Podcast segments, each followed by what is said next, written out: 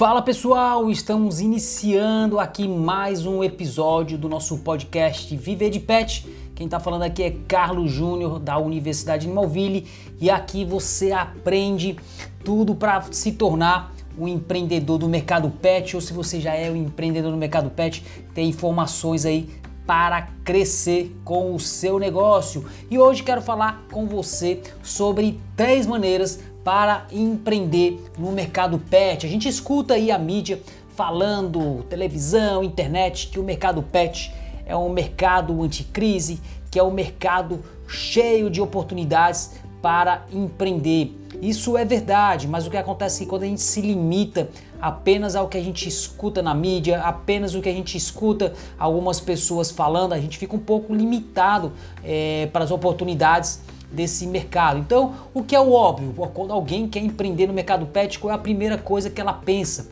Pet shop. Então, será que realmente pet shop é a melhor oportunidade para empreender para você?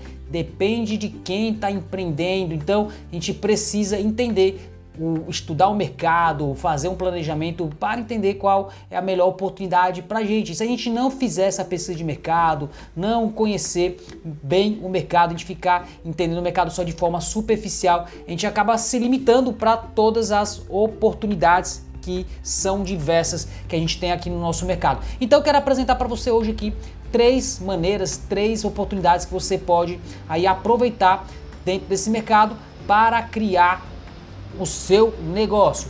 A primeira delas é através do básico, desse mais conhecido, como falei para você, que são as empresas físicas. E não é só pet shop que existe. Então, você pode ter também um centro de estética, uma clínica veterinária, um hospital veterinário, creche, hotel, entre outros, né?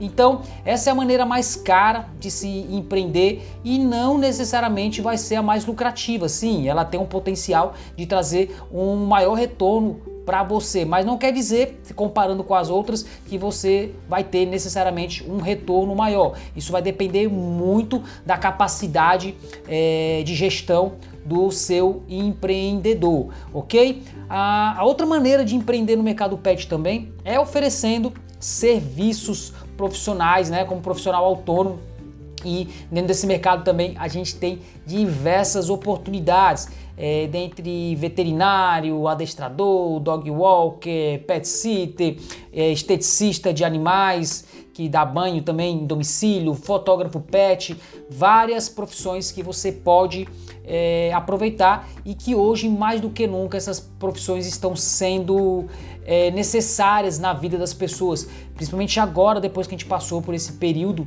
de pandemia, passou não, né? Nesse momento que eu tô gravando a live, a live não, a, o podcast aqui, a gente ainda tá passando por esse momento de pandemia, então as pessoas tiveram que é, de é, evitar sair o máximo possível. Muitos estabelecimentos foram fechados e as pessoas tiveram que prestar o serviço na casa das pessoas. Então cresceu muito esses serviços não só na área pet, mas em todas, o, em todas as áreas, né?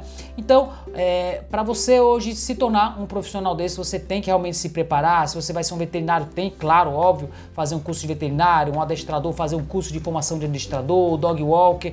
Não é porque você não vai precisar ter uma estrutura física que você não precisa investir no seu negócio. Então vamos pegar aqui, dentre essas que eu, te, que eu falei aqui, a mais simples, que é o pet sitter, né? O que é o pet sitter? O pet sitter é aquela pessoa como se fosse a babysitter, a babá de pet, que vai na casa do pet, que vai passear com o pet, ela pode agregar também o serviço de dog walk, adestrador. Então, o profissional pode pensar assim: "Ah, então eu já cuido dos meus animais, não tem segredo nenhum. Vou virar agora pet sitter e vou começar a divulgar meu serviço para poder ganhar dinheiro". Mas não é bem assim. Quanto mais qualificação você tiver para colocar aí no seu currículo, maior segurança você passa para os tutores dos pets. Então, é, se você pode agregar o serviço de dog walker, é importante fazer um curso de dog walker. Passear com pet também não é uma coisa tão simples. Uma coisa é você passear com o seu cachorro, outra coisa é você passear com o pet de outras pessoas. Precisa ter técnicas envolvidas, existe curso para isso.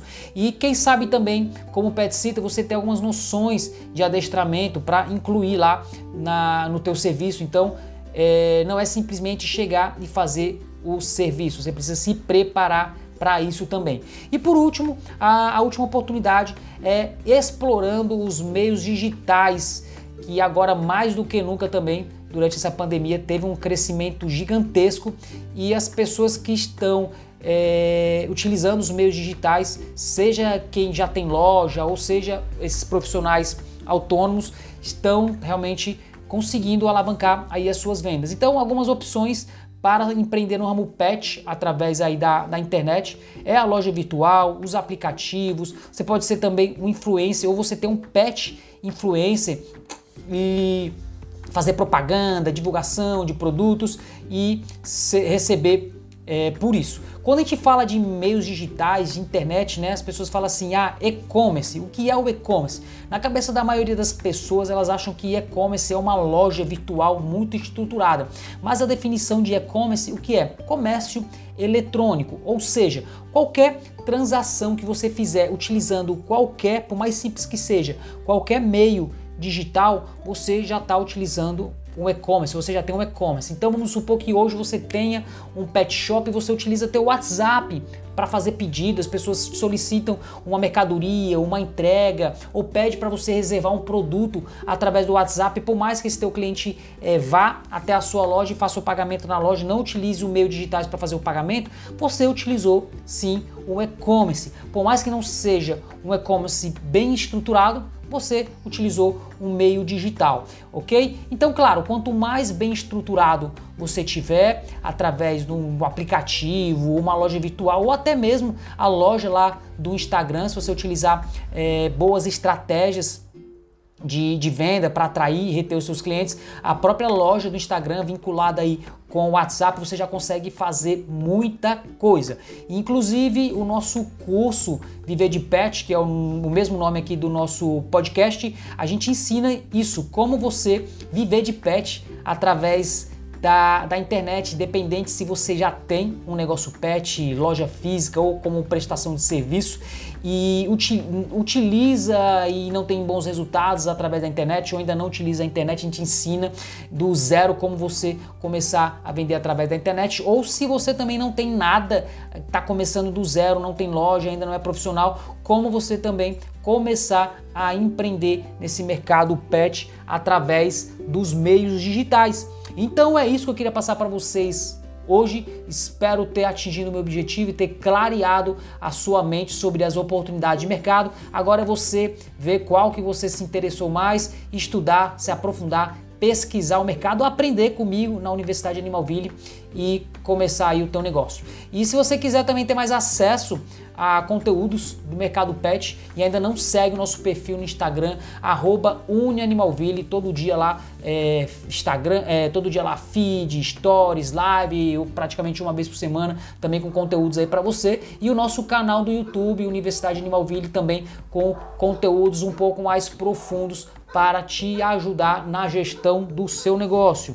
Então é isso, a gente se vê no próximo podcast.